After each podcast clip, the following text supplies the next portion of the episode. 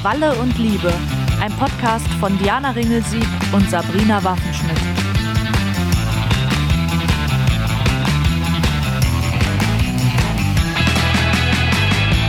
Diana, Happy Halloween, meine kleine Halloween Queen. Oh, Happy Halloween! Ja, bestes Event des Jahres natürlich. Aber ich muss ja sagen, so richtig fit hörst du dich ja immer noch nicht an. Dabei hast du doch jetzt schon eine komplette Woche im Bett verbracht. Hattest du denn jetzt am Ende einen positiven Covid-Test? Nee, das ist ja das Komische. Kurz zum Verständnis, also ich hatte vier, fünf Tage lang Besuch und als die abgereist sind, haben sowohl bei denen als auch bei mir exakt zeitgleich die klassischen Symptome eingesetzt. Da, und äh, deren Tests waren dann auch relativ schnell positiv und meine aber trotz höllische Halsschmerzen und Husten, Fieber, Rotz 3000, äh, alles negativ bis heute, auch nach einer Woche. Keine Ahnung.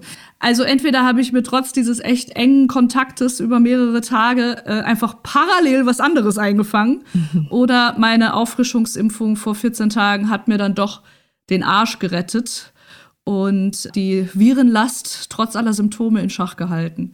Keine Ahnung. Wobei ich ehrlich gesagt sagen muss, ich hatte gestern Abend noch so einen heftigen Hustenanfall, dass ich in die Spüle gekotzt habe. Oh. Nee, also geil klingt das alles noch nicht. Klingt noch nicht so ganz, als wärst du über den Berg. Fühle ich mich auch nicht. alles für den Podcast, alles für den Club. Genau, aber nicht, dass du das Ganze noch verschleppst. Ich meine, gesundheitlich hast du dieses Jahr ja auch alles mitgenommen, was geht und eigentlich genug gemacht, oder? Ja, das stimmt. Schade nur, dass wir uns Halloween dieses Mal gar nicht sehen, denn die letzten Jahre haben wir ja häufig zusammen gefeiert. Mit Verkleiden und dem ganzen Trara. Ja, ich bin auch traurig deswegen, das ist ja echt blöd. Aber man muss ja ehrlicherweise sagen, in dem Moment, wo wir hier gerade aufnehmen, dauert es ja noch ein bisschen, bis Halloween ist. Mhm. Und Halloween wird dieses Jahr auf einen Dienstag fallen. Und das wäre bei unserer Distanz zwischen Ruhrpott und Hamburg natürlich auf jeden Fall mit Urlaub nehmen verbunden. Dö, dö. Und wir haben uns ja auch schon gerade erst gesehen für eine ganze Woche. Und eure Wohnung war ja da schon recht gut dekoriert, so Halloween-mäßig. Feierst du denn eigentlich? Naja, es waren ein paar kleine Accessoires aufgestellt. Von dekorieren würde ich noch nicht reden.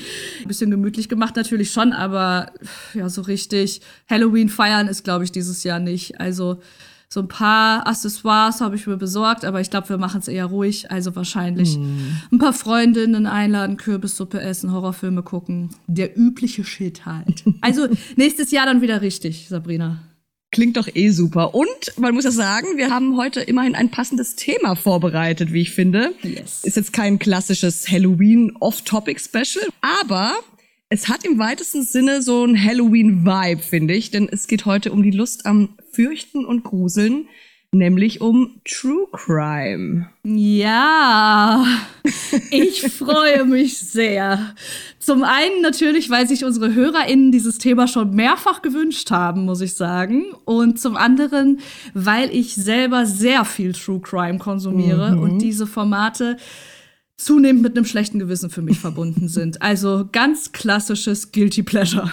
Wir sind also wieder bei Ambivalenzen und schon allein deshalb dürfte das heute ja ein spannendes Gespräch werden. Denn ich kann ja, also im Gegensatz zu dir, so gar nichts mit True Crime anfangen. Also noch nicht mal jetzt aus einer moralischen Überzeugung heraus. Es interessiert mich halt einfach nicht. Und äh, du hingegen hast in deinem Büro sogar ein Serienmörder-Ausmalbuch neben deinen Buntstiften liegen. du Arsch. Jetzt wolltest du mich aber richtig in die Pfanne hauen. Einmal ja. zu Beginn richtig einordnen, wer auf welcher Seite steht. Nee, ich fand das ehrlich gesagt ganz witzig und um dich ein bisschen zu entlasten, ich hatte früher mal ein Diktator-Quartett, falls es dich beruhigt. Ja, ein bisschen. Ja, bevor wir jetzt äh, direkt ein bisschen tiefer einsteigen, gib mir und allen, die zuhören, doch mal so eine kleine Einleitung, was es mit diesem Genre überhaupt auf sich hat, Diana. Ja, also True Crime bedeutet übersetzt ja so viel wie wahre Verbrechen und das sagt eigentlich schon alles. Es geht um echte Kriminalfälle, die für ein Publikum aufbereitet werden, um detaillierte Einblicke zu gewähren. Allerdings muss man ganz klar sagen, hauptsächlich geht es dabei um Tötungsdelikte. Mhm. Das Medium an sich spielt dabei eher eine untergeordnete Rolle. Neben Fernsehsendungen und Printmagazinen sind es seit einigen Jahren aber vor allem True Crime Podcasts, die mhm. boomen und irrsinnige Einschaltquoten erreichen. Aber die Liste der Kritikpunkte an dem Genre ist lang und das zu Recht, wie ich finde. So wird beispielsweise immer wieder diskutiert, inwiefern es überhaupt zu rechtfertigen ist, das Leid und Trauma realer Menschen zu Unterhaltungszwecken aufzubereiten mhm. und ja auch mit einem Spannungsbogen zu versehen. Und Fürsprecherinnen betonen hingegen meist das öffentliche Interesse an diesen Kriminalfällen und fühlen sich angeblich verpflichtet, eine gesellschaftliche Awareness für Kriminalität zu schaffen. Ja, alles Punkte, auf die wir heute auch noch ein bisschen näher eingehen. Und wir werden so ein bisschen versuchen, verschiedene Standpunkte zu beleuchten. Also zum einen den der Opfer und ihre Angehörigen, weil es ja ihre Geschichten sind, die da bei True Crime verwertet werden, muss man ja sagen.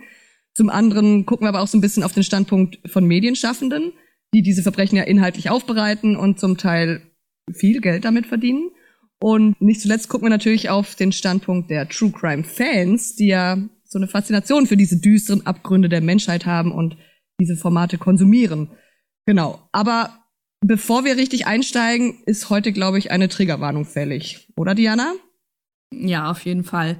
Ich habe auch meine Hausaufgaben gemacht. Los geht's. In der heutigen Folge werden wir zum Teil echte Kriminalfälle nacherzählen, um die mediale Berichterstattung sowie verschiedene True Crime Formate besser analysieren und die Auswirkungen auf Opfer und Angehörige besser veranschaulichen zu können. Dabei haben wir uns bewusst dafür entschieden, lediglich auf ohnehin prominente Fälle zurückzugreifen, über die bereits tausendfach berichtet worden ist. Denn wir möchten hier keine Sensationslust befriedigen, sondern den öffentlichen Umgang mit True Crime Delikten diskutieren. Zu den ausgewählten Kriminalfällen zählen Tötungsdelikte, Entführungen, Vermisstenfälle, Kannibalismus sowie häusliche und sexualisierte Gewalt. Wenn du beim Hören die entsprechende Tatbeschreibung überspringen möchtest, wirf vorab einen Blick in unsere Show Notes, denn dort werden wir die Timecodes der betreffenden Stellen notieren.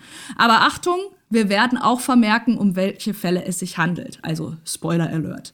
Aber egal ob mit oder ohne Spoiler, passt auf euch auf und hört vielleicht kurz in euch hinein, bevor es weitergeht, ob ihr euch mit diesen Themen heute auseinandersetzen möchtet und euch dem gewachsen fühlt. Wenn nicht, sind wir auch nicht böse, wenn ihr diese Folge überspringt und erst beim nächsten Mal wieder einschaltet. Ja, sehr gut. Wir haben ja auch schon mal eine ganze Folge zum Thema Triggerwarnungen und Content Notes gemacht und sind damals ja zu dem Schluss gekommen, dass viel in dem Zusammenhang nicht immer unbedingt gut bedeutet. Aber heute halten wir es dann doch für nötig, eine Warnung auszusprechen, da wir keine Opfer von Gewaltverbrechen retraumatisieren möchten. Und diese Fälle sind ja teilweise wirklich harter Tobak. Aber ich habe es gerade schon erwähnt, ich bin völlig neu im True Crime Game. Wow, was für ein Wort. Und deshalb musst du mir zu Beginn jetzt erstmal erklären, was ich nur schwer nachvollziehen kann. Was macht diese Faszination an wahren Verbrechen für dich aus? Kannst du das irgendwie beschreiben? Ja, ist natürlich schwer zu sagen. Ne? Was ich auf jeden Fall sagen kann, ist, dass dieses Interesse bei mir schon immer da gewesen ist. Also jetzt nicht erst mit diesem Podcast-Hype der letzten Jahre aufkam oder so. Ich glaube sogar, dass mein Interesse an True Crime schon im Grundschulalter geweckt wurde. Krass. So Anfang der 90er hatten wir zu Hause noch kein Satellitenfernsehen, sondern nur so eine kleine Antenne oben auf dem Röhrenfernseher stehen. Mit der haben wir ARD, ZDF und so ein paar Dritte reingekriegt. Und ich erinnere mich neben dem Disney Club vor allem noch an zwei Programm-Highlights, nämlich Wetten das oh, ja? und Aktenzeichen XY ungelöst. Hm. Ich habe echt noch genau das Bild vor Augen von diesem Moderator Eduard Zimmermann, wie er da immer so dann mit seiner Hornbrille saß und die Hardfacts von einem Zettel abgelesen hat, um den nächsten Fall anzukündigen. Und ja, obwohl das gar nicht so streng bei uns zu Hause war, also ich durfte auch ab und zu dann schon mal ein Krimi mitgucken oder sowas, aber diese fiktiven Geschichten waren schon damals nicht dasselbe für mich. Also die Faszination, würde ich sagen, hat definitiv was damit zu tun, dass es sich um reale Fälle handelt und vielleicht auch im Fall von Aktenzeichen XY damals so ein bisschen damit, dass der Moderator ja auch immer um die Mithilfe des Publikums gebeten hat. Das hatte also so was Interaktives irgendwie. Ich erinnere mich tatsächlich auch an die Sendung, also vielleicht auch nochmal für die Jüngeren hier, die sie nicht kennen. Aktenzeichen XY ungelöst wurde von dem von dir gerade erwähnten Moderator Eduard Zimmermann, der heute auch nicht mehr lebt, konzipiert, also 1967, und die läuft tatsächlich bis heute. Das Format will mit Hilfe von Zuschauerhinweisen zur Aufklärung von bisher ungelösten Straftaten beitragen. Dazu werden die Fälle, die sich dann eben meistens in Deutschland zugetragen haben, mit Hilfe von SchauspielerInnen in so, ja, zehnminütigen Kurzfilmen oder so rekonstruiert. Und im Anschluss werden dann die echten Phantombilder oder Fahndungsfotos eingeblendet Und zum Teil gibt es dann irgendwie sogar Studiogäste von der Kripo, die mit dem Moderator über Merkmale der gesuchten Person oder entwendete Gegenstände und so sprechen. Mhm. Und die Sendung war ja irgendwie echt ein Klassiker. Aber offenbar hat sie jetzt doch nicht so einen richtig bleibenden Eindruck bei mir hinterlassen. Ich kann mich ehrlich gesagt auch gar nicht mehr so richtig dran erinnern, wie ich das damals fand oder wie da das Studio aussah oder der Typ oder ja, Krass. Also ich weiß das alles noch total und ich weiß auch noch, dass ich es zum Beispiel total hilfreich fand, zu erfahren, wie solche Straftaten ablaufen. Mhm. Also zum Beispiel ein Einbruch. Als Kind denkt man ja als erstes an Einbrecher. Ich habe mir dann immer vorgestellt, wie ich mich verhalten würde, wenn ich halt nachts mitbekäme, dass bei uns gerade eingebrochen wird. Mhm. Ja, jetzt könnte man natürlich meinen, dass ich das so mit, weiß ich nicht, wie alt war ich da, sieben oder acht oder so, dass mir das Angst gemacht hat. Aber eigentlich war das Gegenteil der Fall. Ich hatte sogar eher das Gefühl, besser vorbereitet zu sein, wenn der Tag denn dann kommt. So, mhm. als sei es unausweichlich.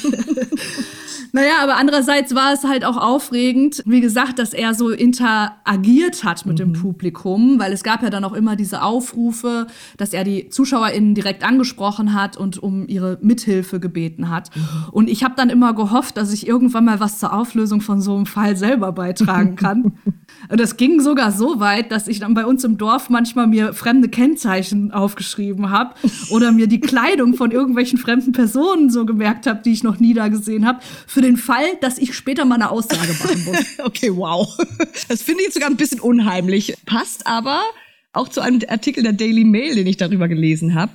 Der Verhaltensforscher Colton Scrivener von der Aarhus-Universität in Dänemark bestätigte darin nämlich tatsächlich, dass True Crime-Formate dazu beitragen, dass wir uns vorbereiteter für den Ernstfall fühlen. Denn ne, die meisten Dinge im Leben können wir irgendwie so schleichend erlernen oder irgendwie uns von Leuten abgucken und dann eben von Mal zu Mal auch besser werden. Wir können aber nicht üben, Opfer eines Verbrechens zu sein. Wenn es passiert, dann sehr wahrscheinlich überraschend. Und so gesehen ergibt es sogar einen Sinn, dass du oder auch eben viele andere das Gefühl haben, ja, an solchen realen Fällen etwas lernen zu können, mhm. um im Ernstfall besser zu reagieren.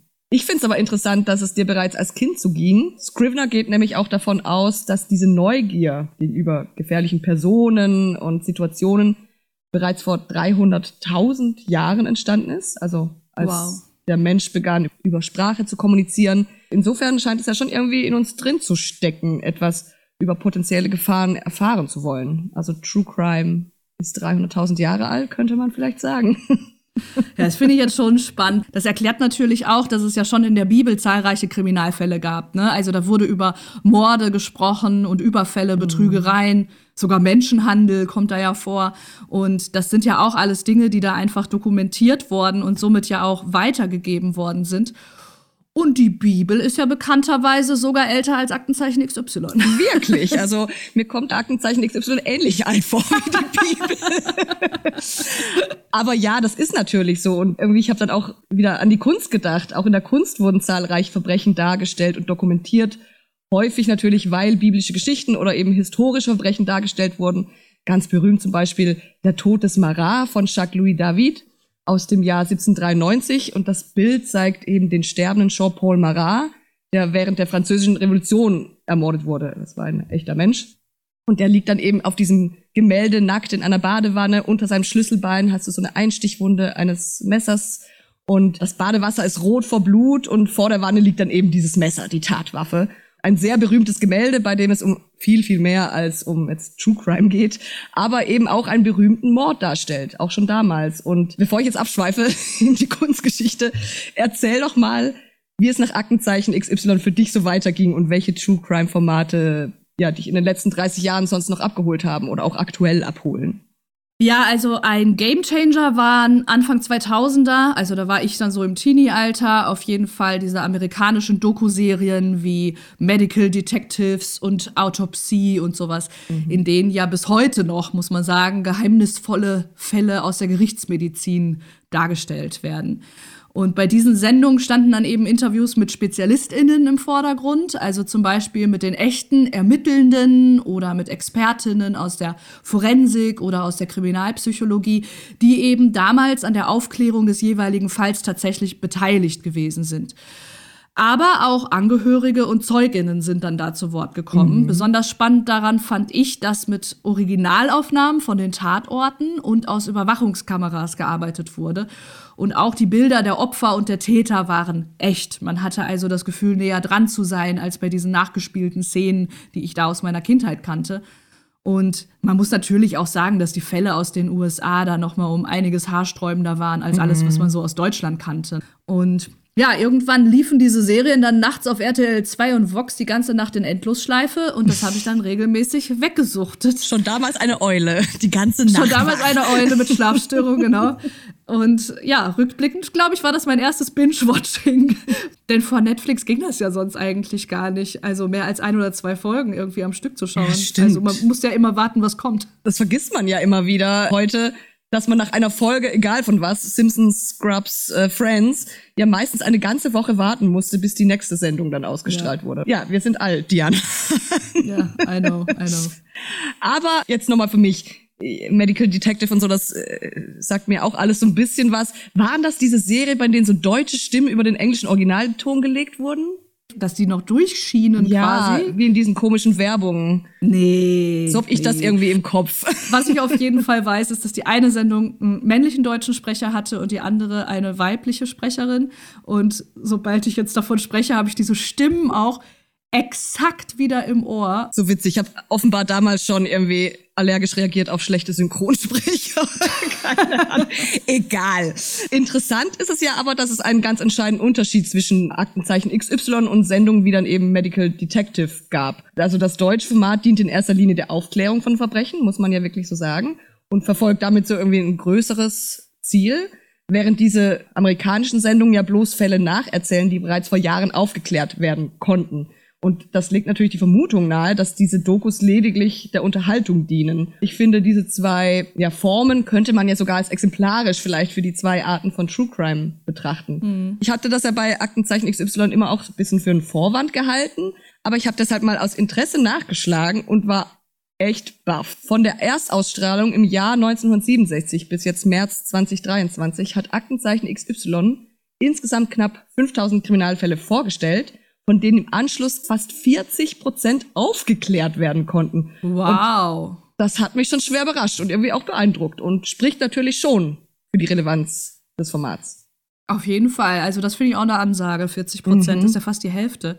Krass. Ja, also um auf die Faszination an echten Kriminalfällen zurückzukommen. Ich glaube, allein die Tatsache, dass all diese schrecklichen Dinge in unserer eigenen Umgebung passieren könnten, trägt halt auch einen großen Teil zum Erfolg dieser Formate bei, mhm. weil sie uns halt vor Augen führen, dass wir unseren Nachbarn ja auch nur vor den Kopf schauen können und dass das Böse, in Anführungszeichen, mitten unter uns lebt. Mhm. Ein Fall, an dem das für mich persönlich besonders deutlich wurde, war der von Armin Maivis, besser bekannt als der Kannibale von Rothenburg. Uh, ja, an den erinnere ich mich auch. Um beim Stichwort eigenes Umfeld zu bleiben, Maivis ist, wie ich bei der Recherche jetzt rausgefunden habe, sogar in Essen-Holsterhausen aufgewachsen, also in meinem heutigen ah. Nachbarstadtteil wo er im Alter von zwölf Jahren seine ersten kannibalistischen Fantasien entwickelte, nachdem er Robinson Crusoe gesehen What? hatte. Krass. Er hatte übrigens auch eine starke Faszination für Hänsel und Gretel. Mhm. Und ja, später lebte er dann mit seiner Mutter im nordhessischen Rothenburg an der Fulda, wo er in Kassel als Computertechniker arbeitete. Also ganz in der Nähe des Ortes, wo ich aufgewachsen bin mhm. und meine Jugend verbracht habe und zu dem Zeitpunkt ja auch noch wohnte. Das war natürlich schon krass, weil man sich dann da einfach vorgestellt hat, was wohl sonst noch so alles hinter diesen Fachwerkfassaden passiert, die von außen so idyllisch aussehen. Ja, also das, das kann ich schon echt gut nachvollziehen, dass das ein sehr spezielles äh, Gruselgefühl irgendwie auch ist und so eine Faszination ausübt. Ich kann aber ehrlich gesagt nicht einschätzen, inwiefern unsere HörerInnen das noch alle so auf dem Schirm haben, was damals genau passiert ist. War ja schon sehr surreal, was sich da so zugetragen hat surreal und auch sehr brutal. Also, ja. wer es nicht hören möchte, werft einen Blick in die Show Notes, dann könnt ihr die Stelle überspringen. Ja, also nach seiner Kindheit und Jugend in Essen lebte Armin Maivis dann viele Jahre allein mit seiner Mutter in diesem wirklich riesigen Fachwerkhaus in Nordhessen.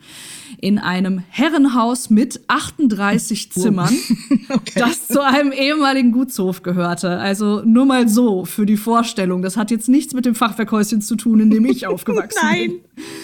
Und nachdem seine Mutter dann 1999 gestorben war, begann er in Internetforen nach Männern zu suchen, die eben ähnliche Fantasien hegten wie er und die bereit waren, sich freiwillig als Kannibalismusopfer zur Verfügung zu stellen. Mhm.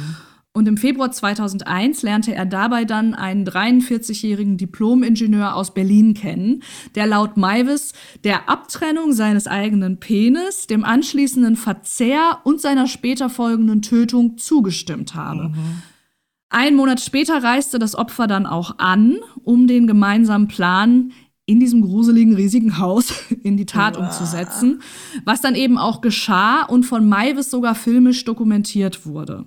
Und natürlich merkten beide schnell, dass eine reale Umsetzung dann doch von einer Fantasie abweicht, weshalb das Opfer dann beispielsweise spontan mit Erkältungssaft und Schlaftabletten betäubt werden musste und sich der Tötungsprozess über viele, viele Stunden hinzog. Ah. Nach dem Eintritt des Todes zerlegte Maivis die Leiche dann und fror einige der abgetrennten Fleischstücke seines Opfers für den späteren Verzehr in seiner Kühltruhe Stimmt. ein. Er selbst beschreibt diesen Vorgang auch tatsächlich als Schlachtung.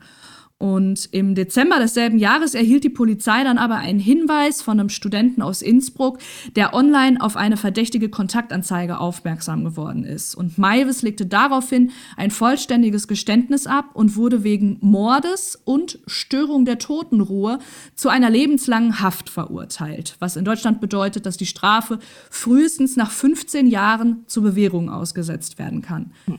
Diesen Antrag auf Bewährung hat er 2017 dann auch gestellt, doch dieser wurde aufgrund einer schlechten Sozialprognose abgelehnt. Seine daraufhin eingelegte Beschwerde ebenfalls und ja, seitdem befindet Armin Maivis sich in Sicherheitsverwahrung in Kassel. Puh, ja, jetzt fällt mir das auch alles wieder so ein bisschen ein. Wir waren damals ja dann so 17 ungefähr, als die Details ans Licht gekommen sind. Ja. Aber im Gegensatz zu dir lebte ich natürlich irgendwie da unten im Süden an der Schweizer Grenze und war dementsprechend weit weg.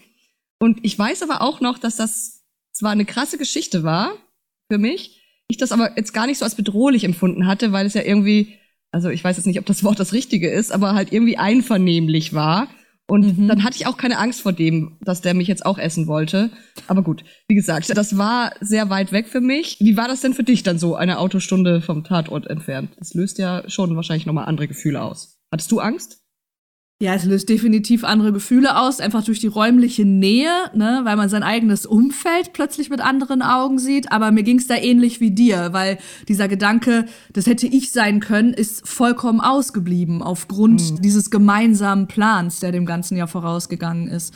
Und trotzdem ging das Vergehen ja weit über alles hinaus, was wir bis dahin so in Sachen True Crime kannten, also mhm. weltweit. Und dann kam der Typ eben nicht nur aus Deutschland, sondern lebte dann noch in derselben Gegend wie ich. Ja, also krass nach Kassel bin ich damals regelmäßig mit meinen Freundinnen zum Shopping gefahren und später auf Konzerte. Ich bin einfach ständig an diesem Bahnhof gewesen, wo er sein Opfer abgeholt hat und so. Also das, mhm. das macht ja was mit dir in deiner Klar. Vorstellung. Und ich lebte halt auch ja auf einem ganz ähnlichen Dorf mit Fachwerk und Landstraße und dieser Gedanke, dass in dieser ländlichen, heilen Welt sowas hinter verschlossenen Türen passiert, das sprengte halt meine Vorstellungskraft und auch nicht mhm. nur meine, auch die meiner Freundinnen und so. Ich weiß noch, dass ich dann damals alles über diesen Fall wissen wollte. Besonders in Erinnerung geblieben ist mir da zum Beispiel eine Titelstory, ich glaube aus dem Stern oder aus dem Spiegel, ganz sicher bin ich mir nicht mehr. Das war eine mehrseitige Fotoreportage, die bei so einer Art Hausbegehung entstanden mhm. ist. Und die Bilder haben dann alles noch viel absurder gemacht, so, weil mhm. dann hast du diese vielen verwinkelten Räume gesehen und diese altmodische Einrichtung und du hattest halt wirklich das Gefühl, da eine andere Welt zu betreten, also inklusive Zeitreise. Mhm. Und wie gesagt, dieser komplette Fall, also von der Kulisse bis zum Tathergang, der hatte einfach was von einem Hollywood-Drehbuch. Und ich glaube, deshalb hat sich damals auch die internationale Presse so drauf gestürzt. Alle wollten sich gegenseitig mit Details übertrumpfen mhm. und ich weiß noch, dass ich in dieser besagten Reportage zum Beispiel auch ein Foto von der Kühltruhe gesehen habe und auch ein Bild der Schlachtbank, mhm. wie er den Tötungsraum ja auch selbst bezeichnet hat.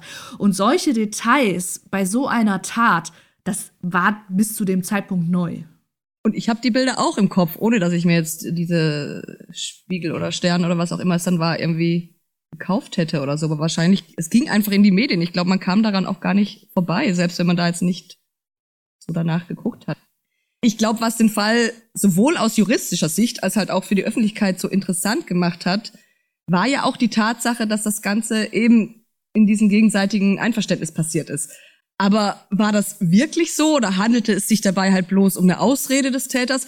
Oder, was ich mir halt auch voll gut vorstellen kann, hat es vielleicht einvernehmlich gestartet, aber hat sich dann im Laufe dieser vielen Stunden irgendwie die Stimmung gedreht?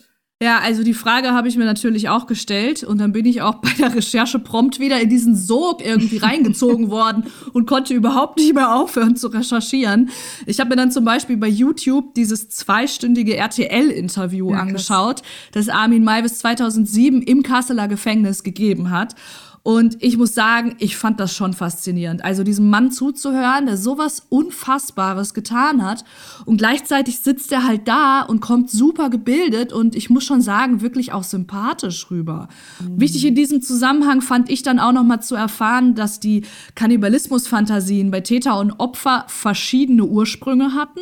Also mhm. Maivis wollte laut eigener Aussage durch den Verzehr eines Mannes einen Freund in sich aufnehmen, der ihn nie mehr verlässt. Okay. Denn er wollte der Einsamkeit entgegenwirken, die ihn seit seiner Kindheit begleitet, weil sein Vater hat seine Mutter damals früh verlassen und hat seinen Bruder mitgenommen mhm. und ihm fehlte dann so eine männliche Bezugsperson und auch ein Freund und jemand gleichaltriges und das wollte er auf diese Art, nachdem Robinson Crusoe ins Spiel kam, dann anscheinend kompensieren. Okay.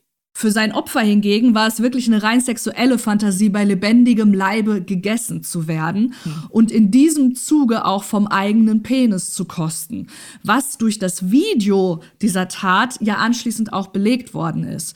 Das mhm. heißt, nein, sie haben nicht nur einvernehmlich angefangen. Das Opfer war auch nach der Betäubung durch Hustensaft, muss man ja letztendlich sagen, die ganze Zeit über ansprechbar und hat bis zum Schluss an dem ursprünglichen Plan selber festgehalten. Das. Und in der Videoaufnahme soll laut des TV-Reporters sogar zu sehen sein, wie verärgert er darüber gewesen sei, dass sein abgetrennter Penis so zäh und ungenießbar war. Ach nee. ja, wirklich. Und naja, hinzu kommen dann natürlich auch noch die vorangegangenen Chatprotokolle, aus denen Maivis in dem besagten Gefängnisinterview dann auch vorgelesen hat. Und daraus geht wirklich eindeutig hervor, dass der Berliner Ingenieur eine exakte Vorstellung davon hatte, wie das Ganze vonstatten gehen soll. Und er hat dann auch zu Hause in Berlin vor seiner Abreise wirklich alle Spuren verwischt, die auf dieses gemeinsame Vorhaben hinweisen könnten, um Maivis, den er selber als Komplizen betrachtet hat, nach seinem Verschwinden zu schützen, damit es nicht rauskommt. Nochmal zurück. In diesem speziellen Fall kann ich schon sehr gut nachvollziehen, woher dieses immense öffentliche Interesse rührt. Denn auf der einen Seite hast du dieses unglaubliche Verbrechen, ne, dessen Beweggründe wir im Gegensatz zu einem Mord aus Habgier oder Eifersucht oder so etwas halt nicht mal ansatzweise nachvollziehen können. Ja. Und das sind ja schon echte seelische Abgründe, muss man sagen. Und dann kommt heraus, dass das Opfer die Tat selbst geplant hat und alles konsensual vonstatten ging das ist halt komplett ja mindblowing irgendwie, weil weder ja. Täter noch Opfer in irgendwelche in irgendwelche Schablonen passen. Es sprengt einfach die Vorstellungskraft. Und das finde ich dann doch auch spannend. Also, wie so eine menschliche Psyche funktioniert. Absolut. Und deshalb verstört und fesselt der Fall die Menschen, glaube ich, gleichermaßen. Also es ging ja nicht nur mir so. Und ich muss sagen, obwohl ich inzwischen schon ein sehr viel besseres Gespür für die berechtigte Kritik an True Crime entwickelt habe über die Jahre, bin ich der Meinung, dass vor allem bei so außergewöhnlichen Taten wie dieser zu Recht ein öffentliches Interesse daran besteht, was genau passiert ist und auch wie es dazu kommen konnte. Hm. Die Gerichtsreporterin Sabine Rückert sieht das ähnlich. Die ist Mitherausgeberin des Zeitmagazins Verbrechen und Co-Moderatorin des gleichnamigen Podcasts auch. Sie ist also sehr aktiv an der journalistischen Aufbereitung von Kriminalfällen beteiligt und das sehr erfolgreich, muss man sagen. Laut podcast.de verzeichnet der Zeitverbrechen-Podcast rund 3,6 Millionen Downloads pro Monat. Das Magazin erscheint sechsmal jährlich und verkauft laut Verlag 55.000 Exemplare pro Ausgabe. Ja, das ist eine Ansage. Ja, allerdings, finde ich auch. Und jedenfalls war Sabine Rückert in einer Folge des Deutschlandfunk-Podcasts nach Redaktionsschluss zum Thema Kritik an True Crime zu Gast und hat neben einer Medienpsychologin und dem Opfer eines Gewaltverbrechens das ganze Genre einmal beleuchtet. Und in dem Gespräch wies sie eben darauf hin, dass eine Straftat keine Privatsache zwischen Täter und Opfer sei. Schon allein deshalb, weil Behörden wie die Polizei, die Staatsanwaltschaft und halt Gerichte involviert sein und bis hin zur Politik, dass sich einzelne Fälle auch immer wieder auf die Gesetzgebung auswirken. Ja, spannend, vor allem mit der Politik und Gesetzgebung, weil Armin Maivis berief sich in seinem Prozess ja auf Paragraph 216 aus dem Strafgesetzbuch, wo die Tötung auf Verlangen geregelt wird. Mhm. Demnach können Menschen, die auf ein ernstes, dringliches Verlangen hintöten, maximal zu fünf Jahren Haft verurteilt werden. Mhm. Maivis ist diese Strafmilderung jedoch verweigert worden. Die Begründung mhm. war ein sogenanntes zusätzliches Mordmerkmal, nämlich in seinem Fall die Befriedigung des Geschlechtstriebs. Okay. Dagegen ist er natürlich angegangen, weil er gesagt hat, sein Tatmotiv war ja ein anderes. Mhm. Aber er hatte eben ausgesagt, dass er zu den Videos der Tat im Anschluss manchmal onaniert habe. Merke, nie masturbieren. Gott bestraft dich. Ja, also dieses Urteil gilt auf jeden Fall bis heute als juristisch umstritten. Einerseits soll es ja auch psychisch kranke Opfer schützen, die nicht zurechnungsfähig sind, wenn sie zum Beispiel einen Tötungswunsch yeah. äußern. Andererseits war das Opfer aber auch ein Ingenieur, der seiner Arbeit und einem geregelten Leben nachgegangen ist und alles selbst akribisch geplant hat. Also ab mhm. wann sprichst du jemandem seine Zurechnungsfähigkeit ab, weil seine Fantasien von der Norm abweichen? Das ist halt schon schwierig. Das ist tricky, ja. Also Sabine Rückert betonte dann in diesem Interview auch so die Relevanz einer öffentlichen Berichterstattung, um eben auf größere gesellschaftliche Probleme hinzuweisen, zum Beispiel Stalking oder Femizide, ne, um das so ein bisschen Aufmerksamkeit auf diese Themen zu lenken und um die Bevölkerung, aber auch die Behörden dahingehend eben ja zu sensibilisieren. Und ihr zufolge sei es dann sogar wichtig, bei den Schilderungen der Tat in einem angemessenen Rahmen ins Detail zu gehen um die Menschen daran zu erinnern, was für abscheuliche Taten hinter Begriffen wie Kindesmissbrauch oder Vergewaltigung stecken, damit das nicht nur leere Worthülsen werden. Ja, weiß ich jetzt nicht. Also der Gedanke ist sicherlich nicht völlig falsch, aber ich weiß halt auch nicht, ob ich ihr das so ganz abnehme. Und ich kann jetzt gar nicht so viel dazu sagen, weil ich den Podcast nicht höre. Deswegen kann ich mir auch gar nicht äh, eine dezidierte Meinung hier bilden. Aber Margarete Stokowski hat vor einiger Zeit in ihrer Spiegelkolumne über True Crime geschrieben und auch den Zeitverbrechen-Podcast ziemlich auseinandergenommen, wie ich finde. Zitat Stokowski, Zeitverbrechen will Qualitätsjournalismus sein, es ist aber auch nur Boulevard für Besserverdienende.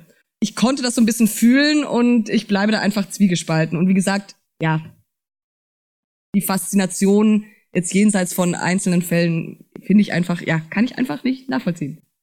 Also ich bin auch kein Fan von Zeitverbrechen, unter anderem, weil ich den beiden Hosts auch selber diese betonte journalistische mhm. Verantwortung nicht ganz abnehme.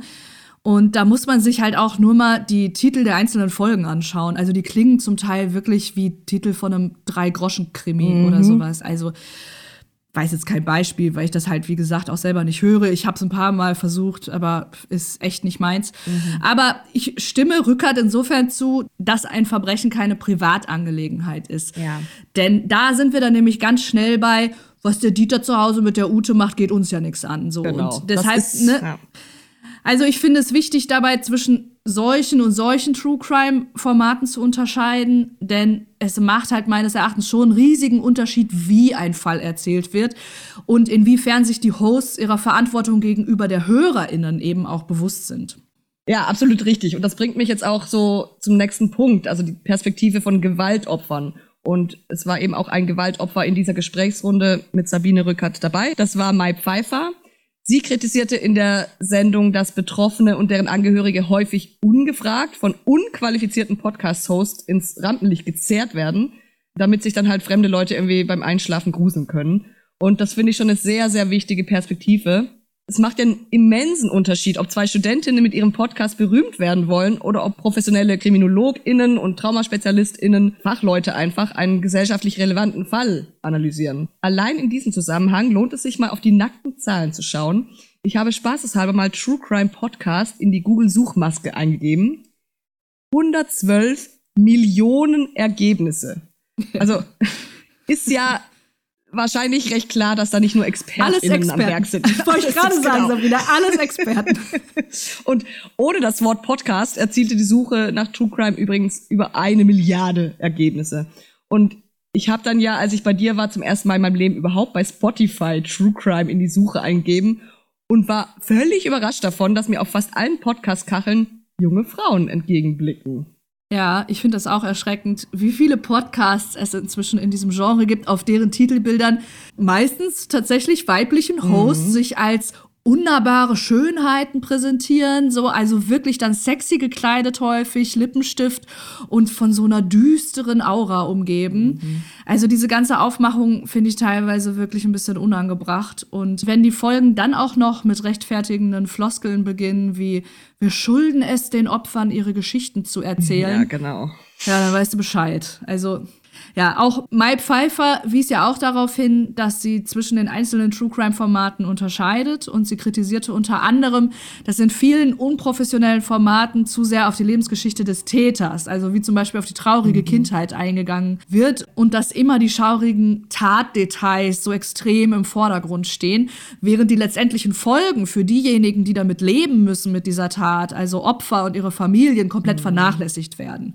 Und auch das passt ja dann wieder zu Armin Maivis, der in dem besagten RTL-Interview dann sehr detailliert nach seiner Kindheit und nach dem Verlust von Vater und Bruder befragt worden ist und das dann wirklich alles so darstellen konnte. Ja, also passt genau in diese Kerbe irgendwie. Mhm. Und laut Mai Pfeiffer können solche Schilderungen dann eben schlimmstenfalls zu einer Täter-Opfer-Umkehr führen, weil die HörerInnen und ZuschauerInnen Mitgefühl für den Mörder entwickeln, mhm. anstatt für die Opfer. Und das lässt sich dann natürlich auf unzählige weitere Kriminalfälle übertragen. Das betrifft ja jetzt nicht nur den Kannibalen von Rothenburg. Und da gebe ich ihr vollkommen recht. Allerdings verstehe ich auch einen Punkt von Sabine Rückert dahingehend, ihren genauen Wortlaut habe ich jetzt nicht mehr im Kopf, aber sie sagte, dass es wichtig sei, die verschiedenen Lebensphasen eines Täters oder einer Täterin zu beleuchten, damit wir eben auch als Gesellschaft verstehen, dass niemand böse geboren wird und dass wir an kritischen biografischen Punkten auch auf so einer zwischenmenschlichen Ebene gegensteuern können. Also das ist es auch tatsächlich fast der einzige Punkt, der mich so an dem ganzen Genre überhaupt interessieren würde. Wie wird ein Mensch zum Täter? Das finde ich schon spannend. Aber natürlich es ist höchst ambivalent, wenn wir zu viel Empathie mit einem brutalen Gewaltverbrecher haben oder am Ende eben mehr Empathie als mit den Opfern. Mhm. Es gibt auch eine Recherche zum Thema True Crime vom Weißen Ring aus diesem Jahr. Und äh, die kommt zu der Erkenntnis, dass Täter größere Rechte als Tote haben. Das heißt, das ist jetzt ein Zitat aus dieser Arbeit, Mörder, die aus der Haft entlassen werden, müssen ihre Einwilligung zu einer identifizierenden Berichterstattung geben, während die Rechte ihrer toten Opfer nach zehn Jahren quasi erloschen sind. Ja, also, Wahnsinn. ja, das geht halt auch gar nicht. Mhm. Und klar ist halt auch, True Crime hat auf Beteiligte und Opfer natürlich eine völlig andere Wirkung als auf jetzt dich oder irgendwie halt so ein wissbegieriges Zielpublikum, sag ich mal. Mhm. Und ich glaube, es ist ja auch bereits jetzt deutlich geworden, dass es eben einen grundlegenden Konflikt zwischen dem öffentlichen Interesse und dem notwendigen Opferschutz gibt, was bisher aber jetzt noch recht kurz gekommen ist. Was, wenn das Opfer überlebt und die Medien jegliches Verantwortungsbewusstsein der traumatisierten Person gegenüber über Bord werfen, sage ich mal, also so aus reiner Sensationslust? Um dieser Frage nachzugehen, möchte ich gerne auf einen anderen berühmten Fall eingehen, bei dem das Leben eines Opfers und der der Familie nach dem vermeintlichen Happy End ein zweites Mal zerstört wurde, nämlich Natascha Kampusch. Oh ja, das war natürlich der nächste große Schocker im deutschsprachigen mhm. Raum. Das weiß ich noch. Auch das hat dann wieder alles auf den Kopf gestellt. Aber auch da fasst doch mal bitte einmal kurz zusammen, was damals passiert ist, um noch mal alle ins Boot zu holen. Ja, genau. Also Natascha Kampusch wurde 1998 als Zehnjährige in der Nähe von Wien auf ihrem Weg zur Schule entführt. Sie wurde von ihrem Täter Wolfgang Priklopil in einen weißen Kleintransporter gezerrt und dann acht Jahre von ihm in einer fensterlosen Grube also einen wenige Quadratmeter kleinen Raum unter der Garage gefangen gehalten, ja, und körperlich misshandelt. Also Riklopil schlug sie, manipulierte sie, kontrollierte sie, ließ sie hungern, schwere Arbeiten erledigen und rasierte auch irgendwie ihre Haare ab. Dazwischen gab es aber irgendwie eine Art Alltag zwischen den beiden. Und was ich ja auch bitter finde, bereits zwei Monate nach der Entführung ging ein Hinweis gegen Priklopil ein und er wurde auch vor Ort überprüft, aber das Kellerverlies blieb eben unentdeckt. Wie sich später auch zeigt, hat er den Keller mit einer schalldichten Tresortür versehen. Und ja, erst acht Jahre später nach ihrer Entführung schaffte Natascha Kampusch es, in einem unbeobachteten Moment zu flüchten. Das war dann also 2006. Ihr Entführer beging noch am selben Tag Selbstmord, bevor er gefasst werden konnte. Also purer Albtraum. Ja, das ist wirklich eine unfassbare Geschichte gewesen. Und das Medienecho, weiß ich noch, war mhm. riesig. Mhm. Ich erinnere mich noch daran, wie alle komplett durchgedreht sind, weil Natascha Campos schon zwei Wochen später, also nach ihrer Flucht, einem ORF-Interview zugestimmt hatte. Mhm. Und da war sie, ich meine sogar live oder was eine Aufzeichnung. Auf jeden Fall war sie im Fernsehen zu Gast, um über ihre Zeit in Gefangenschaft zu sprechen. Und ich kann mich noch total gut erinnern, dass alle vorher gerätselt haben, wird sie maskiert sein ja, oder verpixelt. Genau. Und dann saß sie halt einfach da und war nicht unkenntlich gemacht, um der Welt zu zeigen, dass ihr Entführer sie nicht gebrochen hat. Und das war dann halt aber auch nicht das, was die Leute erwartet hatten. Und mhm. dann ging das ganz schnell los, dass sie das so komisch fanden, weil sie ihnen halt einfach nicht Opfer genug war. Und das war dann der Startschuss für diese mediale Hetzjagd, muss man ja schon sagen, die dann passiert ist, mhm. die sie dann später mal als den Albtraum nach dem Albtraum bezeichnet hat. Ja, also wie du sagst, es sind einfach alle komplett durchgedreht und Medien auf der ganzen Welt, muss man ja auch sagen, wollten ein Stück von dieser Geschichte. Als allererstes wandte sich Campos mit einem offenen Brief an die Öffentlichkeit, der von ihrem dann behandelnden Psychiater auf einer Pressekonferenz vorgelesen wurde. Und das war wohlgemerkt sieben Tage nach ihrer Flucht. Und in diesem Brief schilderte Campus dann halt so knapp ein paar Details aus ihrer Gefangenschaft und beschrieb auch so ein bisschen das Verhältnis zu ihrem Entführer. Also sie schrieb zum Beispiel, dass ihr Raum hinreichend eingerichtet war, dass sie einen geregelten Alltag hatte mit gemeinsam Frühstücken, Hausarbeiten, Lesen, Fernsehen, Reden, Kochen. Sie schrieb auch, dass Priklopil nicht ihr Gebieter war, sondern sie gleich stark waren und dass er sie auf, Zitat, Händen getragen und mit den Füßen getreten hat. Sie schrieb dann auch weiter, was ich schon auch krass finde, dass ihre Jugend zwar anders als die manch anderer sei, sie aber im Prinzip nicht das Gefühl habe, dass ihr etwas entgangen sei. Und sie schrieb darin auch, dass Priklopil eben Teil ihres Lebens war und ein gewisser Teil in ihr deshalb auch um ihn trauere, weil er war ja jetzt tot. Und sie richtete in diesem Brief aber auch schon eine ganz klare Botschaft an die Medien und bat sie eben darum, von juristischen Grenzüberschreitungen, Fehlinterpretationen, Besserwisserei und mangelndem Respekt abzusehen, was eben leider nicht klappte. Ja, krass. Also ich wusste noch, dass es diesen Brief gab, der da vorgelesen wurde. Ich wusste aber nicht mal, was da drin stand. Aber wie du schon sagst, ich meine, das war eine Woche nach ihrer Flucht und sie hatte seit ihrem zehnten Lebensjahr keinen Kontakt zur Außenwelt. Also, ja. dass ihre Wahrnehmung da vielleicht auch ein bisschen getrübt war hinsichtlich dieser Beziehung oder dieses Miteinanders, ist ja auch ganz klar. Mhm. Deshalb verstehe ich aber rückblickend auch ehrlich gesagt überhaupt nicht, dass dieser Psychologe ihr nicht einfach von dieser viel zu frühen Stellungnahme abgeraten hat und auch von einigen dieser Formulierungen, eben weil die Leute und die breite Masse das in den falschen Hals mhm. kriegen können. Ja, und dann eben noch mal eine Woche später strahlte der ORF dann eben dieses erste Interview mit ihr aus, von dem du gerade schon erzählt hast. Und es gab vorher, hast du auch schon gesagt, ne, ganz viele Spekulationen, wie sie denn auftreten würde, weil die meisten haben eben eine gebrochene Person erwartet. Und diese Erwartung erfüllte Natascha Kampusch eben nicht. Sie zeigte sich irgendwie recht gefasst und konnte sie auch noch gut dabei ausdrücken. Das überraschte viele oder eigentlich vielmehr noch machte viele ganz misstrauisch. Mhm. Und ich muss auch wirklich zugeben, auch wenn ich mich heute dafür echt schäme, aber ich fand das Ganze irgendwie auch weird. Ich habe mich von diesem öffentlichen Misstrauen dann auch so ein bisschen anstecken lassen und ich habe das jetzt nicht geäußert irgendwo am Stammtisch, aber ich war auch verunsichert. Ich wusste auch nicht genau, wo ich die hin tun soll. Die war halt komisch, ja, logisch. Die war in Gefangenschaft. Ich war auf jeden Fall auch überrascht, wie normal und ihres Alters entsprechend sie in diesem Interview rübergekommen ist. Mhm. Also hatte ich offenbar auch eine gebrochene oder zumindest eine vor Erleichterung weinende Person erwartet oder so. Vielleicht sogar eine Erwachsene auf dem geistigen Stand einer Zehnjährigen, ich weiß mhm. es nicht mehr. Aber das war sie halt alles nicht. Und das fand ich dann aber eher bewundernswert, das weiß ich noch. Ja. Und ich erinnere mich auch noch, dass jemand aus meiner Verwandtschaft damals über sie hergezogen hat. Also, was ja dann auch durch Bildzeitung und Co. relativ schnell dann so dieser Tenor wurde. Da stimmt doch was nicht, sie mhm. verheimlicht uns doch was und sowas alles. Und da habe ich sie auf jeden Fall verteidigt. Ja. Aber ich will mich da jetzt auch nicht zu sehr hervortun als Moralapostel. Also, das war schon alles ja, alles in allem sehr weird. Sowas hat ja auch noch nie jemand vorher auch nicht durch Medien oder so mitbekommen. Und da hat man, glaube ich, einfach so eine, ja, weiß ich nicht, eine ganz eigene Erwartungshaltung und wenn die dann nicht erfüllt wird, dann hat das mhm. Folgen. Und es konnten sich ja auch alle eine Erwartung aufbauen, alle eine Meinung bilden, denn allein 2,6 Millionen Österreicher verfolgten das Interview da im ORF. Das entspricht einem Marktanteil von 80 Prozent. Also ne, 80 Prozent des Landes schaut dir da einfach bei dem ersten Interview zu. Und auch in dem Interview bat Campus nochmal eindringlich darum, ihre Privatsphäre zu wahren. Aber dann war halt die Büchse der Pandora schon geöffnet und die Medien waren bereit, viel Geld dafür zu zahlen, um weitere exklusive Einblicke zu bekommen. Also der ORF gab dann damals an, dass er nichts für das Interview bezahlte und übernahm kostenlos die internationale Rechtevermarktung. Vermarktung, allein ja, das Wort, finde ich dann schon ganz spannend. Die Erlöse gingen in einen für Campus eingerichteten Fonds ein. Und in Deutschland bekam dann RTL die Erstrechte, die den Sender laut Spiegel Online eine sechsstellige Summe kostete. Und auch die Sendung wurde dann von mehr als sieben Millionen Deutschen gesehen. Und ja, auch die ARD kaufte Rechte für eine spätere Ausstrahlung.